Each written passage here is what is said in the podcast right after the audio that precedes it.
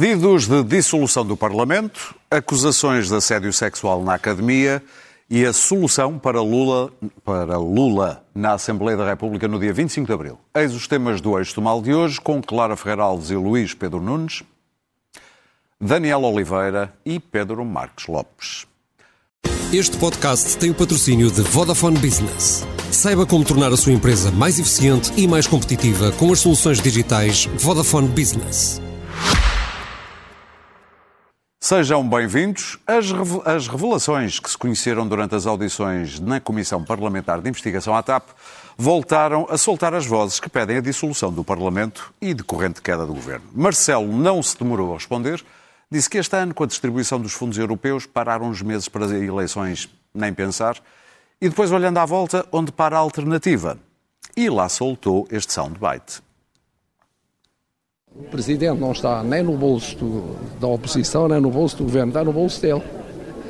E é livre e independente em decidir. Do mesmo modo que a oposição não pode dar por garantido que o presidente, empurrado, empurrado, empurrado, há de um dia dar a dissolução, também o governo não pode dar por garantido que, porque tem maioria absoluta, isso é o seguro de vida para não haver dissolução. Portanto, a bomba atómica fica para já guardada, talvez no mesmo bolso em que Marcelo está guardado, que é o seu próprio bolso. Foi, percebi bem, Pedro? Ah, ah deves ter percebido, tu és uma pessoa que percebe. Que percebe, eu sou a pessoa que percebe. O que é que tu terias disto? Uh, ela, ele vai usar a bomba atómica um dia destes? Só vai deixar passar o ano? Ainda bem que faz essa pergunta. Ainda bem que me faz essa pergunta. Uh, Ainda bem que escolhemos este tema. Eu, eu sou, eu, eu eu também sou daqueles que acha que este governo tem tido um desempenho verdadeiramente lamentável e que se tem enredado numa, numa teia de incompetências, eh, de falta de capacidade política que é, que é absolutamente gritante. Mais, eu, este governo, isto é quase paradoxal, na minha opinião, é muito pior em todos os aspectos do que era, ou quase todos os aspectos, para não ser muito abrangente do que o anterior governo. Tem mais falta de capacidade política, tem menos pessoas de qualidade e, portanto, eu acho que. Enfim, o anterior está a falar da geringonça. Da geringonça. Claro, claro. Não, Quiseram sim, ouvir? havia mais pessoas, havia, não, havia mais pessoas encostadas à direita no anterior governo, se calhar essa é a explicação, do que neste. E pode ser essa a explicação, mas que havia, havia, de facto. Mas nem se compara. Bom, portanto, estamos de acordo, já que o disse, já Fiz, tenho feito as críticas que tenho feito ao governo. Agora, dá-se aqui um salto que eu confesso, acho verdadeiramente. Eu nem tenho palavras. É que propósito se fala de dissolução de um governo que foi legitimado há um ano, ou 13 meses, ou coisa do 14. Género.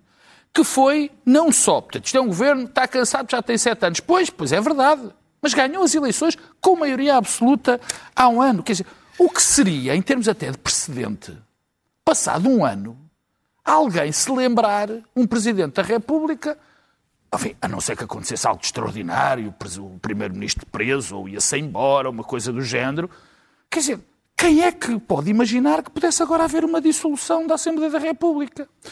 Quer dizer, há aqui, de facto, uma, uma, uma criação artificial eu ainda não percebi feita por quem, mas não é de certeza pelos cidadãos. Porque até as sondagens dizem que as pessoas estão descontentes com o governo, mas não querem eleições nenhumas. Não há nenhum movimento popular, não há nenhum, nenhuma, uh, nenhuma, enfim, movimento de massas que o diga, não há partidos do ar Talvez o comentador Marcelo, não? Não, o comentador Marcelo fa fazem uma pergunta que é assim: pode dissolver? Claro. Ela são os poderes constitucionais. Fazem sistematicamente esta pergunta. Ele não pode dizer outra coisa. Aliás, nem dou grande importância. Tenho a certeza que o professor Marcelo não vai admitir governo nenhum, não vai admitir Assembleia da República nenhuma, nem com europeias, nem sem meio europeias. Só uma maneira dele de acabar com este governo. Ou um escândalo brutal, ou aquilo que ele avisou logo no início do mandato. Se António Costa for para a Europa. Mas vou continuar. Quer dizer, depois as pessoas enganam-se em relação ao poder constitucional da, da, do, do, do, do, Presidente da República em relação ao regular funcionamento das instituições. Um Presidente da República não olha e de repente puxa do, do coeficiente de queixos, bom, há aqui um regular funcionamento das instituições. Não é assim porque subverteria completamente o nosso quadro constitucional. Nada disto faz sentido, eu não juro. Fico basbaque para perceber qual é a base para a dissolução. Quer dizer, são, são opiniões sobre isto que está mal? É porque o Sistema Nacional de Saúde está a funcionar mal, a educação, há greves.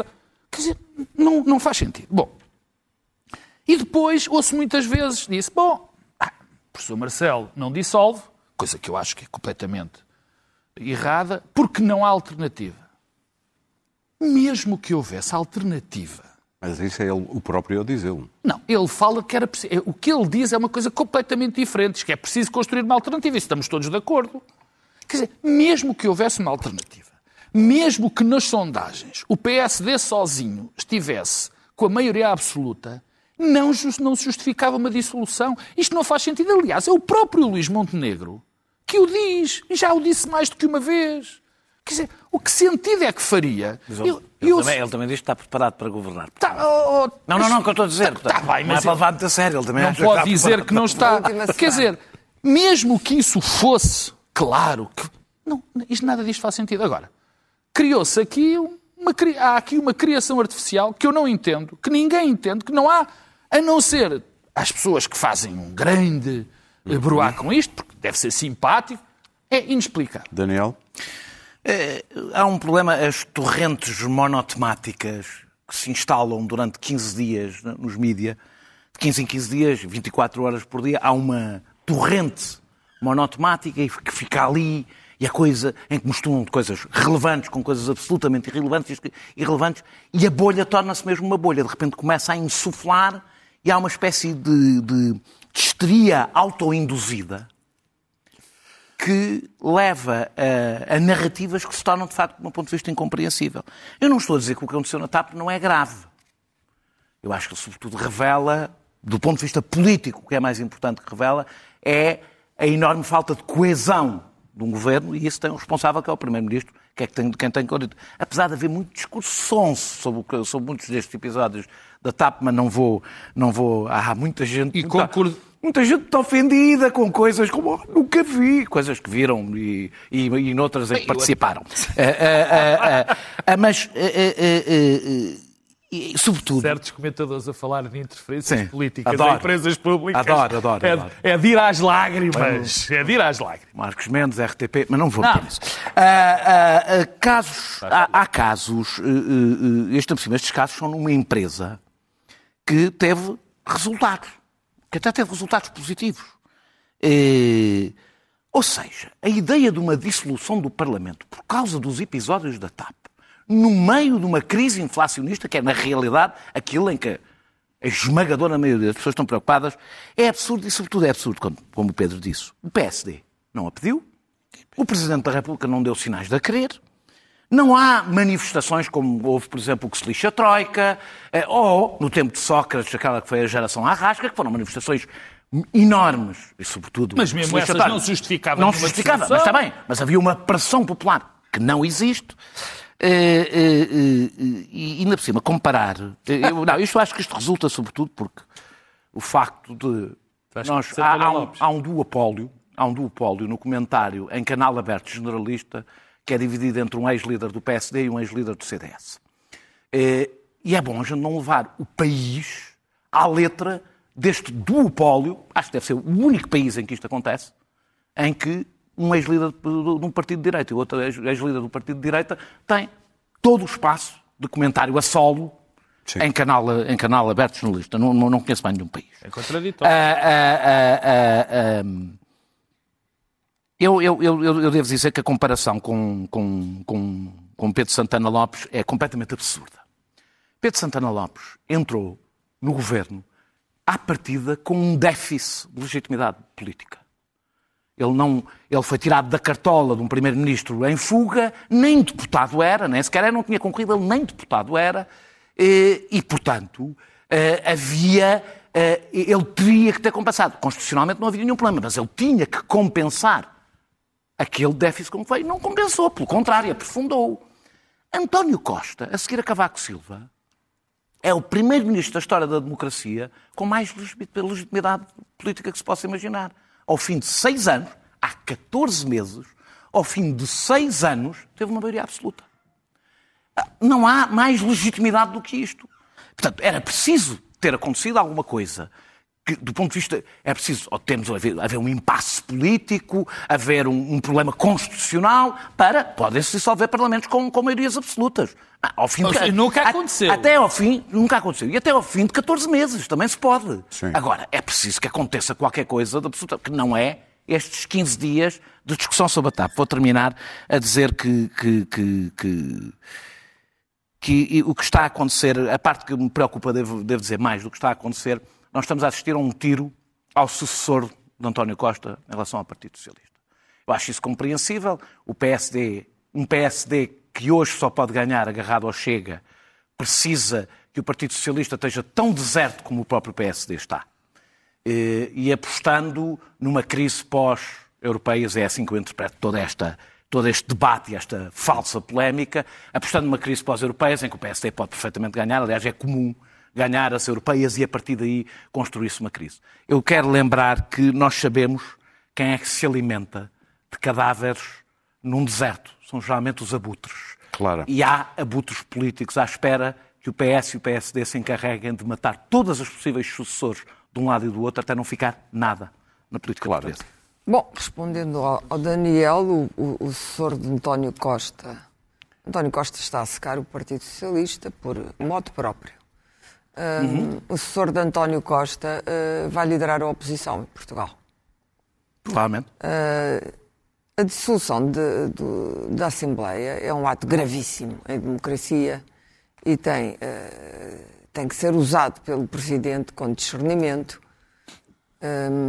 e, portanto, não pode ser um episódio como o da TAP o motivo para essa dissolução. Dito isto, o governo de António Costa não perdeu o respeito e a confiança dos portugueses por causa da TAP. Foi uma acumulação de episódios de mau governo, uh, sobretudo desde que ele ganhou a maioria absoluta, e que já vinham do tempo anterior, do tempo da geringonça. Uh, Estou-me a lembrar do caso Cabrita e tudo isso. Um, e, portanto, esses episódios, além de Pedrógão, horrivelmente mal gerido, e, portanto, os portugueses são fartos de António Costa. Mas depois, depois desses episódios ganhou maioria, da, absoluta. absoluta. Ganhou maioria absoluta. E porquê? Porque António Costa governa, e foi isso que provavelmente que, que, que o fez desleixar-se, uh, governa por inércia, porque sabia que não tinha oposição, sabia que o Presidente sabia que não havia oposição, o PSD não estava, o PSD atravessou ali uma crise de liderança que passou da liderança de Rui Rio para uma nova liderança, e portanto não havia condições, e há sempre aquela sombra do Chega não havia condições para uh, dissolver uh, o que quer que seja e, sobretudo, não havia condições, sobretudo quando estávamos a receber os fundos da Europa, para, uh, de repente, entrarmos numa crise política que iria prejudicar, em primeiro lugar, o povo português, mais ainda do que os políticos.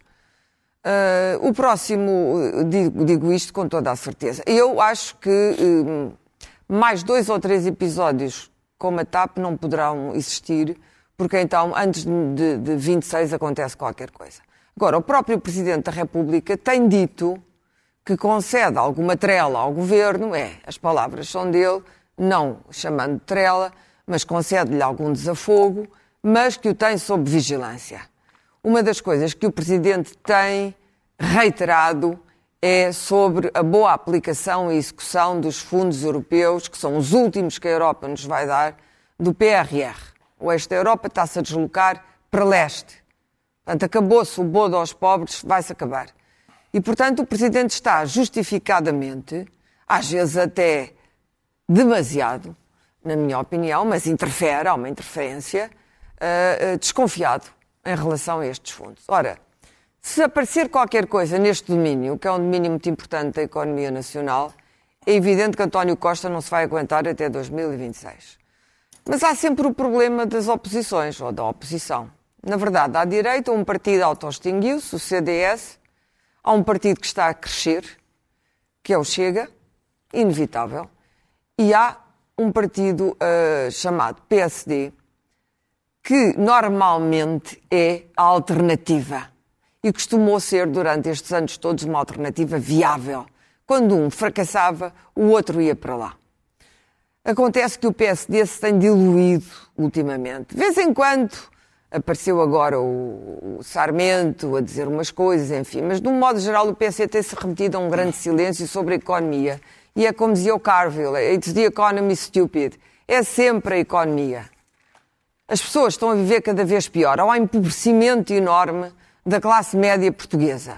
Há uma desigualdade salarial enorme em Portugal. Não há casas. Os salários da função pública são baixíssimos. Há muitos problemas. Isso é que conta, não é, TAP? E é, isso, é e é isso que conta. Pois, mas depois vai haver de um crescendo, porque a TAP são milhões mal, são milhões atirados pela janela. Não. E, portanto, o, o, foram, o descontentamento foram ao longo destes anos, não Também foi apenas nestes, nestes últimos agora, meses. Portanto. O descontentamento vai crescendo e vai-se voltar não apenas contra António Costa, mas contra os, contra os partidos e contra a democracia. E é isso que é sério. Que as pessoas começam a achar que os políticos são todos iguais e todos incompetentes. Para terminar. Era preciso que o PSD pensasse seriamente, porque ainda há bem pouco tempo, Montenegro há bem pouco tempo ainda dizia, bom, uh, não é o momento de o PSD assumir responsabilidades. Não, agora diz está pronto, o PSD não, está, está pronto. é, mas não quer a mas, Quer dizer, é, as pessoas olham para Montenegro, não sei, pessoalmente eu olho para Montenegro e não lhe vejo, uh, um, não lhe vejo aquela convicção, não é ideológica já, aquela convicção e sapiência, sobretudo, para de repente termos uma crise política e vir o PSD administrar fundos. Na verdade, António Costa vai ter que beber este cálice até ao fim. Vai ter que o beber até ao fim e o fim é 2026. Luís e mesmo Pedro... que ele vá para a Europa, o que eu começo a duvidar seriamente, isso vai ser muito mal interpretado e o seu legado vai ser péssimo. Sim, mas aí há dissolução. É um legado, é um legado, aí há dissolução. Embora, Quanto ao paralelo com Santana Lopes, uh, uh, uh, e não se pode estar sempre a brandir a arma da dissolução, da dissolução. O, o, Santana Lopes não tinha legitimidade nas urnas. Sim. Foi substituir um primeiro-ministro que fugiu para a Europa, mentiu primeiro e fugiu depois. E Santana Lopes aceitou ir substituí-lo. E, portanto, a situação em que estava Santana Lopes era de não ter a legitimidade democrática de ter sido eleito. Os... O, atu o, atual cenário não tem nada a ver com isto. Agora, que António Costa está a fazer um percurso de um fracasso inexcedível, claro que está. Os políticos uh, e governo, os governantes ainda não se habituaram a um novo contexto uh, de escrutínio que existe e de e de hum, ação política diária, que é o ciclo de 24 horas de breaking news. É, bem escrutínio. Uh, aqui impõe algum escrutínio, não, quer, quer, quer, quer não. Um, um, ciclo, um ciclo de 24 horas de breaking news aliado a, a, a, uma, a uma inflamação cotidiana através das redes sociais de de, de debates, às vezes, uh, sobre temas, esses sim, dentro de bolha, dentro da bolha, dentro da bolha, mas que chegam aos, aos, uh, aos dignatários da nação e que lhes dão a importância que não, que não têm.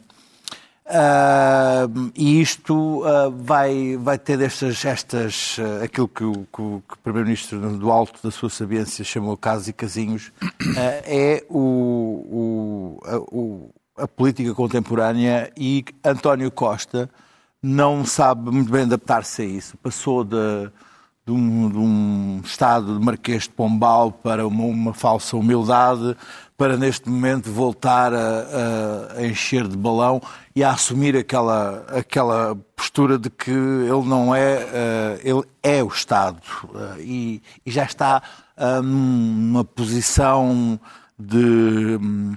De podridão socratista naquilo que era aquilo que era o pior que Sócrates tinha, não estou a falar das questões legais, mas da, daquela arrogância impune. o cavaquismo, o fim do cavaquismo foi igual assim, também. Assim, acima de tudo e de todos os problemas. Ele, aliás, não desce ao, ao problema, ele está acima do problema.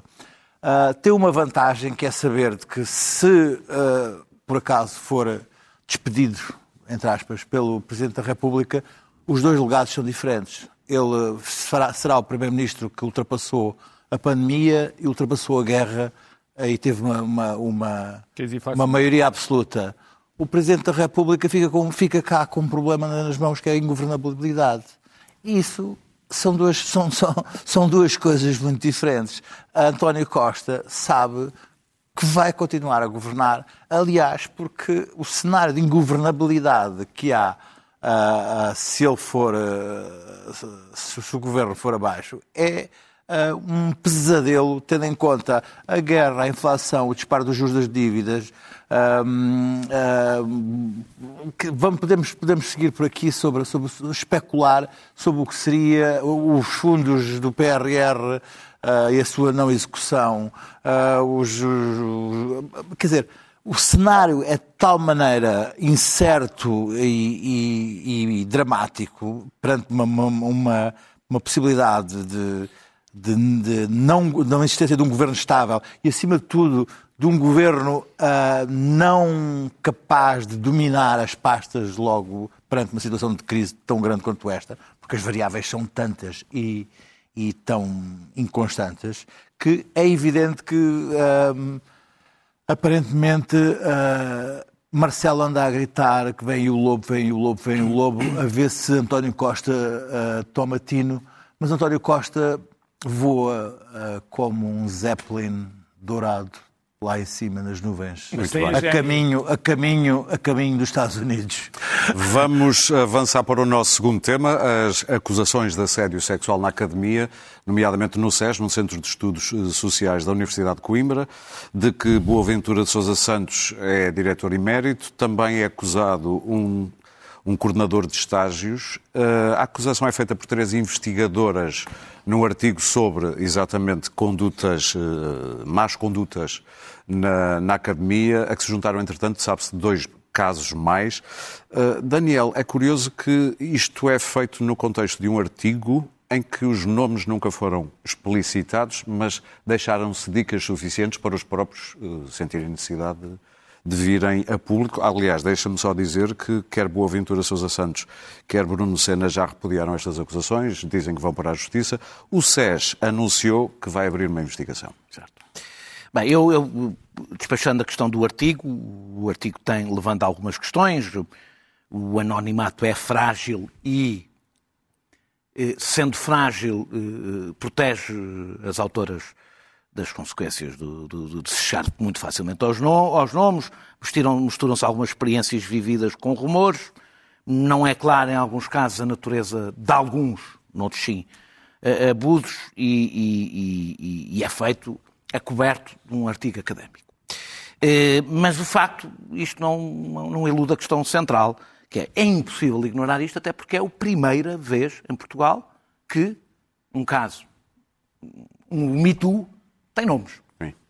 Eh, eu, eu, eu, já aqui várias vezes falei do Me Too, eu tenho, misturo uma grande esperança porque o Me Too pode mudar na mais antiga forma de opressão que existe entre os seres humanos, que é entre os homens em relação às mulheres, uh, uh, e sempre tive também alguns receios em relação aos riscos que isto tem em relação ao Estado de Direito. A academia, como nós sabemos, é especialmente propensa a este tipo de abusos, por causa do poder, quer intelectual, quer funcional, do mestre, uh, quer por causa da crescente precariedade dos investigadores, que os deixa completamente nas mãos eh, eh, dos mestres, por assim dizer, o facto de hoje ser um espaço maioritariamente feminino, onde os homens concentram bastante poder, e isso até é geracionalmente marcado, não é? Uh, uh, uh, mas eu devo dizer que se fosse só isto, eu provavelmente nem, nem teria muito a comentar, a não ser genericamente, porque é essa a política que tenho tido sempre em Sim. relação a casos concretos, a não ser genericamente. Só que, evidentemente, este, por causa do SES e de Boaventura Sousa Santos, este caso é politicamente bastante apetecível, até por parte de pessoas que costumam ser contra o Bitu, mas agora fizeram um pequeno intervalinho. Uh, uh, um, e, aliás, o, o, e isso é bastante importante no próprio artigo, ou seja, a diferença entre a teoria e a prática no SES e por parte de Boaventura Sousa Santos é uma coisa bastante presente e o SES terá que saber que a forma como lidar com isto não pode ser a forma como a Faculdade de Direito lidou. porque a cultura é diferente, a exigência é diferente e, portanto, as consequências serão diferentes. O que me leva realmente a querer falar sobre isto é, evidentemente, que, que, que Boaventura Sousa Santos, Santos eh, presume-se inocente, mesmo tendo aparecido acusações antes deste artigo de uma, de uma Argentina Sim. e depois deste artigo de uma brasileira, e provavelmente outras aparecerão, não sei. Uh, primeiro, ele não resistiu a desacreditar a autora, foi, foi a, a, sobretudo a isso que se dedicou, eu utilizando a, a, linguagem que ele gosta, que ele costuma utilizar, ele sabe onde é que, onde é que há, está traçada a linha abissal, que é uma expressão que costuma utilizar, que separa, separa a subalterna a que ele chamou insolente, o que é bastante esclarecedor, eh, dele próprio. Sim, sim. Uh, uh, e, e, e a, a, segunda parte, que foi mesmo a que me enervou, é tentar puxar a esquerda para a sua defesa, eh, dizendo que isto é um ataque aos que combatem o neoliberalismo sim. e lutam por um mundo melhor. Boaventura tem o direito e o dever até de se defender e nós temos o dever de ouvir a sua defesa. Eu, é a minha posição sempre sobre este assunto.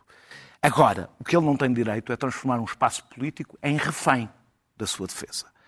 Uh, ele está a defender-se a si uh, uh, e não há sequer qualquer indício de haver motivações políticas em relação a isto. Pelo Ou contrário. Seja, pelo contrário. Ah. As motivações políticas já é outras. É, querer, é querer criar um, um discurso pós-abissal, para utilizar mais uma vez uma expressão dele. para terminar, Daniel. Portanto, a única coisa Sim. que eu tenho a dizer sobre isto, presumo o inocente como presumo sempre, todas as pessoas. Agora, em meu nome, não.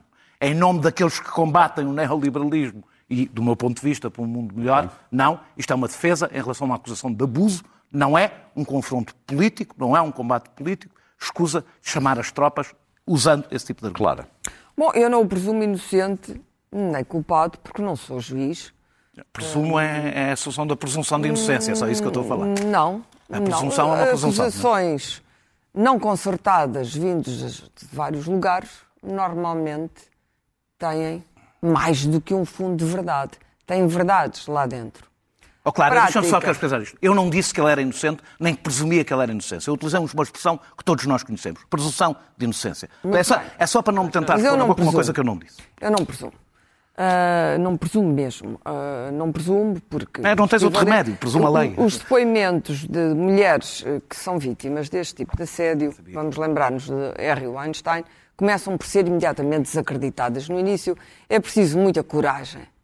Ainda por cima, quando são figuras com relevância, neste caso com relevância académica, científica, lá na cotada dele, e portanto uh, estão muito defendidos, não é? E vê-se como, como ele transformou imediatamente isto num num caso esbelo da política, um, e, e, é muito difícil ir contra este muro, sobretudo quando está dentro do próprio país. Aqui há casos pessoas que já estão no estrangeiro. Mas quem assistiu ao, ao processo, ao início do Me Too, sabe, e, e, e, quem viu o filme, e quem leu os artigos, e quem leu o artigo uh, uh, principal, uh, sabe que, que, na New Yorker, sabe, eh, depois de tudo que se recusou, todo, a NBC recusou fazer uma acusação contra ela, era uma pessoa poderosíssima. E, portanto, sabe quão difícil, só quando determinadas vozes foram juntando é que aquilo engrossou e ele agora está na prisão e com mais processos judiciais. Um, na academia, na velha academia portuguesa, e sobretudo na, na retrógrada, na mais retrógrada, e eu fui eh, parte disso como aluna. Eh, eu não, não lhe chamaria, na altura não existia o crime de assédio sexual ou de assédio moral, isso não existia. Mas assisti e ouvi coisas lamentáveis que nós, naquele tempo, visto que nada disto estava configurado, as mulheres não tinham defesa nenhuma, éramos obrigadas a aturar. Não há outra explicação. Uh, e que às vezes iam e que, que, eram entre o ameaçador e o insultuoso. E porque que tinham subentendidos, etc. Os subentendidos, havia toda uma linguagem de subentendidos, enfim, que se desviava, não é? Uh, mas era preciso ter uma grande autoconfiança para continuar depois de perceber que havia ali uh, qualquer coisa naquele discurso que não era decente. E, portanto, fico muito contente. É evidente que os excessos do Me Too, o Me Too descambou numa orgia de condenações e até de algumas vinganças, como todos estes, este tipo de movimentos descambam sempre. E, e aí temos como um movimento, o, o, os movimentos para os direitos das minorias ou a diversidade descambou no wokeismo mais inflamado e mais transviado uh, que conhecemos hoje nos Estados Unidos. Mas em Portugal é como isto é exatamente como a, a Igreja Católica. Vamos lá ver. Quantos anos é que nós demoramos até dizer, bom, temos que fazer uma investigação à Igreja Católica e às acusações de pedofilia. E depois de termos assente que era preciso começar a olhar para aquele lado, é que começaram a aparecer, apareceu a Comissão e apareceram as queixas. E o mesmo vai acontecer com, com, com o assédio sexual em Portugal. Houve algumas queixas aqui além, porque não é só na academia, não é só uh, o professor catedrático Boaventura, que tem aquele título de diretor emérito. Eu tenho que dizer que a figura do professor uh, Boaventura me é profundamente antipática. Porque ele opina sempre do ponto de vista do Magister Dixit e da supremacia moral que é uma coisa que me irrita solenemente e, e, e que é, é, em alguns casos, até mais desagradável à esquerda do que à direita. Hum? Mas isso não tem nada a ver com estas acusações. São setores completamente distintos.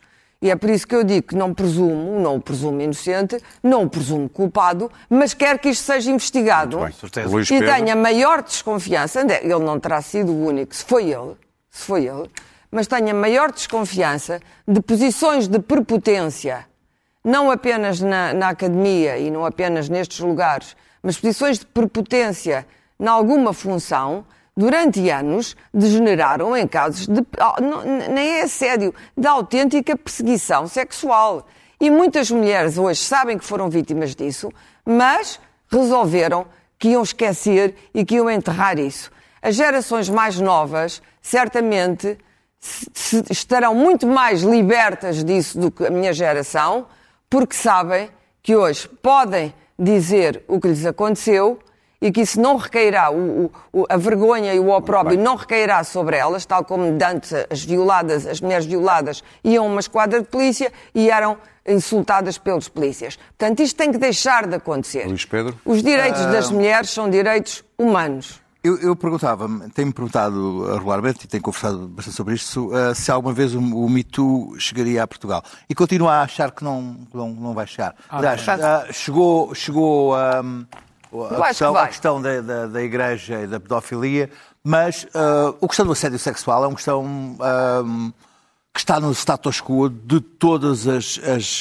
as, os, os setores da sociedade portuguesa, e é aqueles que a gente da, da, da academia, maus. das indústrias culturais, dos mídias, da educação, da finança, da política, da medicina, da música, do teatro, do cinema, da cultura, está em todos os, o, o topo de, de, de, das coisas. E as mulheres?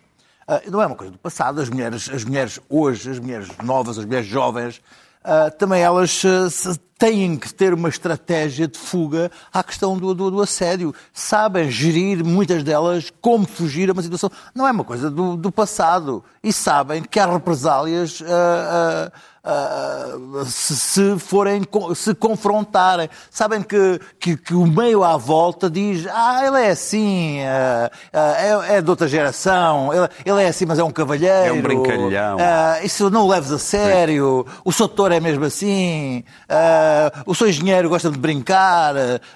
e eu, como homem gostava que, que, houvesse uma ruptura nesse tipo de pensamento para a proteção das mulheres e para a mudança das mentalidades. Porque existe uma coisa em Portugal muito, curiosa e que uh, é, uma particularidade interessante em, em, Portugal, que é termos uma, uma geração de, de ah, de, de, nas elites que dominam, controlam, uh, de, uh, decidem uh, pré-MeToo, com comportamentos de impunidade total, e temos adolescentes a serem uh, uh, doutrinados, evangelizados por, por, por, nas redes sociais, por ideologias pós-pós-MeToo, pós, pós -MeToo, que são as novas misoginias e os novos machismos dos Andrew Tates e dos, uh, dos, dos, uh, dos, dos Jordans, desta, desta gente. São, mi, são milhares de miúdos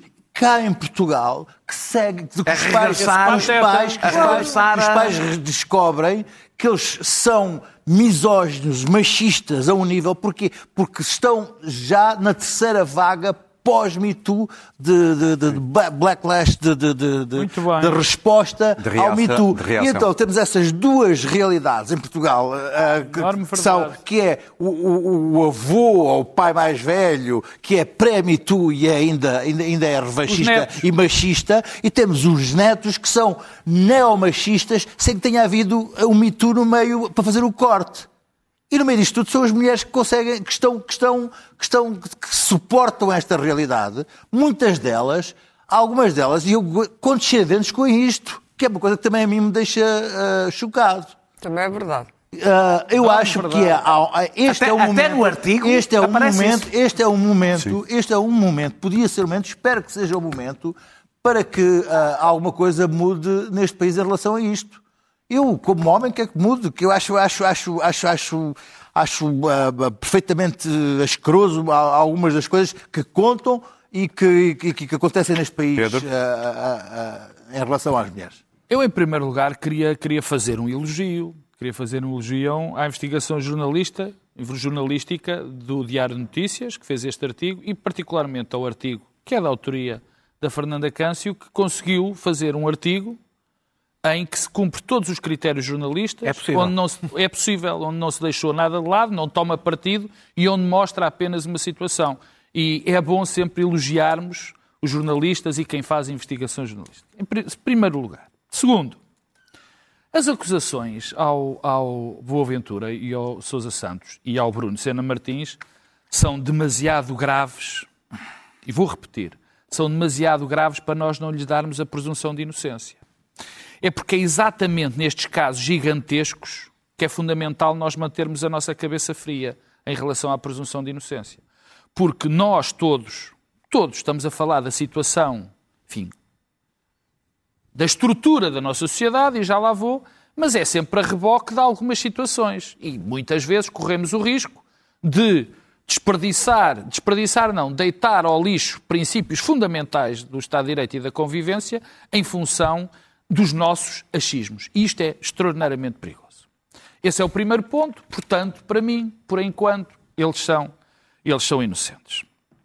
Eu, eu eh, eh, tenho aqui uma, uma questão de princípio. Eu, eu acredito profundamente no movimento Me Too. Ou pelo menos quero acreditar profundamente no, no, Acho, aliás, que vai ser a maior revolução no movimento Me costumes. Too. O que, e, e porquê é que é? Em muitas décadas. e- e- e aqui quase, quase, não chego, mas quase que estou quase me inclino para uma pequena perversão àquele meu sentimento, ao meu sentimento, não, à minha convicção profunda sobre a presunção de inocência. Há aqui quase uma coisa. E porquê? Mas repara que isso tem o reverso, Porque- que é tens que presumir que as mulheres são mentirosas. Porque, não, não, é Não, isso. não é essa a não, presunção não é essa a inocência, presunção não de inocência, não funciona assim. Até porque podem estar a dizer, a dizer a verdade e Nunca depois as coisas- funcionou. Ele disse, Não, ela vistas disse. A presunção de inocência não funciona assim. Bom, mas co- casos porque eu- este meu quase tem a ver com isto. É porque eu vivo. É um tribunal. Eu agora vivo. Vivo em Portugal, para já. E toda a minha vida vivi. E eu, quando vejo as experiências que me contam, que nós todos vemos, da América, de todos os lados, de, da a humilhação que, desde o princípio dos tempos, as mulheres são votadas, eu olho para a minha realidade e vejo que aqui é muito pior. Ou pelo menos daquelas que eu vejo que se vejo lá fora. Aqui é muitíssimo pior. E não vou voltar a fazer o que o Luís Pedro já disse, a, a- desfilar o rol dos sítios onde isso acontece no nosso dia a dia, nas empresas, universidades, onde quer que haja uma hierarquia, enfim, funcional e até de. Daquilo que é uh, da história do, magi, do magister. Mas é em todos, são os patrões. Portanto, eu vivo numa realidade. A realidade portuguesa é profundamente misógina e profundamente machista. É esta a realidade. Agora, quando nós pegamos, quando nós pegamos nas situações, temos que ter ainda mais cuidado a olhar por causa disto. Agora, há dois temas que eu não quero deixar de falar em relação a este caso. Primeiro do meu choque e como é que eu o chamo? Acho inconcebível o que Boaventura Sousa Santos fez. Que o Daniel já A explicou. carta. A carta é uma coisa sem nome. É tentar depois, destruir a, a, tentati a, a, a tentativa de destruição da personalidade desse- das pessoas que o acusaram.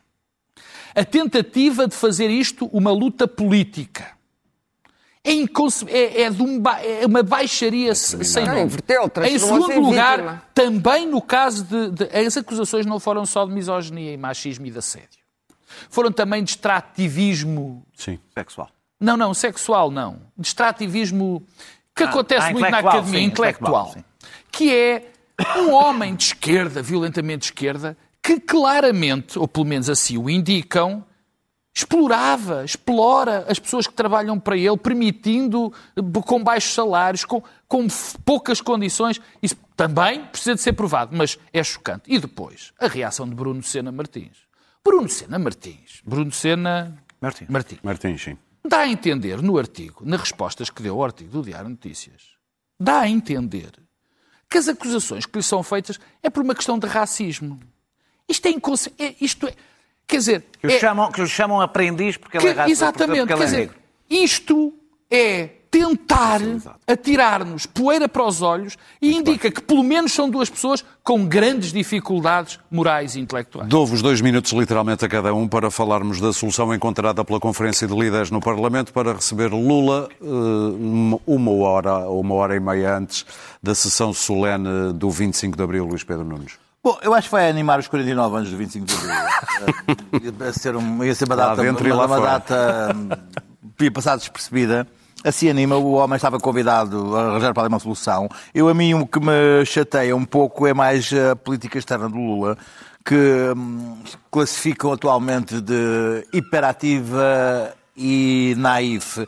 Contudo, Lula, nos, nos 100 dias, tem andado a fazer eh, pactos e beijas-mãos dita- aos ditadores do, do mundo. Disseste E- pactos, eu percebi pactos. pactos eh, e beijamão aos ditadores do mundo, seja eh, com eh, o pendor para o Putin, para Xi e para eh, regimes não democráticos e claro que há as questões económicas eh, que interessam entre o Brasil e a China, mas as suas posições em relação à, à- à guerra na Ucrânia eh, são indefensáveis ah, e tendo demonstrado quais são os, os- os, os, os amores de política externa do presidente Lula. Ah, e isso ahm, deve-nos fazer refletir que efetivamente fomos todos Lula, porque fomos todos, ou alguns de nós, ou eu pelo menos fui Lula, porque fui anti-Bolsonaro. Mas neste momento ah, estou pouco chocado com o que é a real política do presidente Lula Daniel? e, a sua, e o seu pendor pró-ditatorial de política externa. Daniel. A política externa do Lula é realpolitik, como em geral grande parte da política externa. Eu acho que, aliás, Na América Latina. sobretudo na América Latina, é preciso perceber como é que a América Latina olha para uma guerra em que considera que os Estados Unidos estão envolvidos, e uma guerra que é distante, ainda por cima, que não toca proximamente, portanto, não acho que isso defina o perfil eh, eh, Claro. de Lula. É um presidente não só eleito democraticamente, mas eu acho que alinhado no seu comportamento com os valores democráticos. Acho que a solução que foi encontrada foi boa, dele falar no dia 25 de Abril, mas não na sessão depois dos disparates que aconteceram. Eu até gostava que ele falasse na sessão e que o Chico Buarque viesse cantar o Tanto Mar e gostava que aquilo fosse uma festa diferente, mas acho que esta solução é uma solução boa. Não comento, não comento a ausência do Partido Bolsonarista, eh, pelo menos temos uma, uma, uma, uma pausa na ordinarice no Parlamento. Ontem uma deputada de 24 anos chamou-se senil a uma vice-presidente de 73 anos que estava a tentar aplicar o regimento da Assembleia da República. Acho que vai ser, acho que há ali uma pausazinha, pronto, em que o ambiente melhora um bocadinho. A iniciativa liberal, primeiro era contra, eh, por ser contra, eh, contra a sessão no 25 de Abril, depois era contra ser no dia 25. Eh, Eu jogava que a data importante para eles era o 25 de Novembro, mas, mas afinal o 25 de Abril também é. E agora é porque não podemos tratar o- Lula da mesma maneira que tratámos Vladimir Zelensky. A verdadeira razão é outra, chama-se Chega. Eh, Há uma parte do eleitorado e até uma parte da cultura da iniciativa liberal que não está assim tão longe do Chega, mas eles já disseram que eles saem, mas fica lá um Representante. Portanto, tem menos um. Portanto, eles são o Chega, menos um deputado que lá fica. Termino só para dizer, PSD esteve bem, mostrou sentido institucional eh, o, e não, não, desta vez não cedeu à iniciativa, Sim. à Aliança Iniciativa Liberal e Chega. O, o, a, a, figura que a Iniciativa Liberal barra Chega estão a fazer é a triste figura que o PCP fez no caso de Vladimir Zelensky. Fica-lhes tão mal como ficou a PCP. Pedro. É uma boa solução. Eh, e para mais, ter o presidente eh, do Brasil, e vou repetir, ter o presidente do Brasil no Parlamento num dia tão importante para Portugal é uma ótima novidade. E eu digo o, representa, o Presidente do Brasil por uma razão muito simples. Não, não me interessa quem é. Interessa-me que é o país que é o futuro da nossa língua, é o, o país que nós mais ligações temos, é onde é a nossa, eu já disse isto muitas vezes, é a nossa maior dádiva ao mundo e continuará a ser. Portanto, é uma boa, é uma, é, é, é uma boa noção, é uma boa notícia, é uma boa solução. Quanto aos dois partidos, do Chega não me espanta. Espanta-me a iniciativa liberal. E espanta-me porquê? Porque eu tinha, e continuo, enfim, cada vez tenho menos, esperança que a iniciativa liberal fosse uma, uma, uma boa ponte para um, um, um redesenho da, da, da direita democrática em Portugal. Contava mesmo com isso. Achava que eles podiam moderar e estava ali uma plataforma que substituísse o CDS e até com algumas vantagens. Só que cada vez que há questões, eh, enfim, essenciais, mostram uma adolescência tardia e uma incapacidade de sentido de Estado que me afligem. Quer dizer, não é em vão que, que, que as pessoas aparentemente se sentem tão desiludidas com a iniciativa liberal quando eles seriam uma tão boa solução? Claro. Bom, resolveu-se atrapalhada. O homem foi convidado para o 25 de Abril, ou desconvidavam e o punham no outro dia, ou tinham que arranjar uma solução. Arranjou-se esta solução. Eu, pessoalmente, acho que não se devem convidar presidentes estrangeiros para, para, para a sessão solene do 25 de Abril, mas também não me caem os parentes na lama se Lula for. Agora, relativamente à política externa, Lula está muito ativo na política externa. E, na verdade, eh, a visita à China e, a própria visita de, de, Xi Jinping a Moscou tem a ver com um bloco que está com a Índia, que está a ser feito para destronar o dólar enquanto moeda dominante. E o próprio Lula, esta semana, fez declarações neste sentido.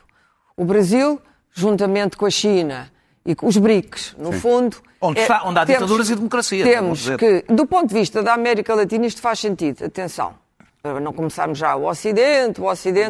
Não, do ponto de vista da América Latina, isto faz sentido. Isto faz sentido porque o preço das mercadorias, o preço das commodities está controlado pelo dólar e o dólar tem trazido graves problemas financeiros ao mundo, incluindo ao Ocidente. Mas este bloco está a ser formado e ele é importante porque tem quatro grandes países, tem a Rússia e a Rússia é o país que nos coloca aqui problemas de uma ordem moral até, tem a China, tem uh, uh, o Brasil e tem a Índia. A Portanto, não é possível. E depois a África. Mas aqui para destronar o dólar são estes. E são para estes terminar, claro, estamos no fim. E se isso acontecer, é provável que o dólar uh, aguente isto, mas isto no futuro vai trazer grandes desenvolvimentos. Isto não fica por aqui. Porque a China está firmemente empenhada com a Rússia e não tem a oposição da Índia e, como se vê, do Brasil um, em, de que o dólar perca, deixe de ser a primeira moeda mundial. Isto seria uma revolução na geopolítica e na política financeira Muito do bem. mundo que Temos conhecemos. Que terminar. Portanto, é preciso perceber que Lula não é um presidente simpático e sorridente que vem cá fazer um discurso sobre a democracia no 25 de Abril.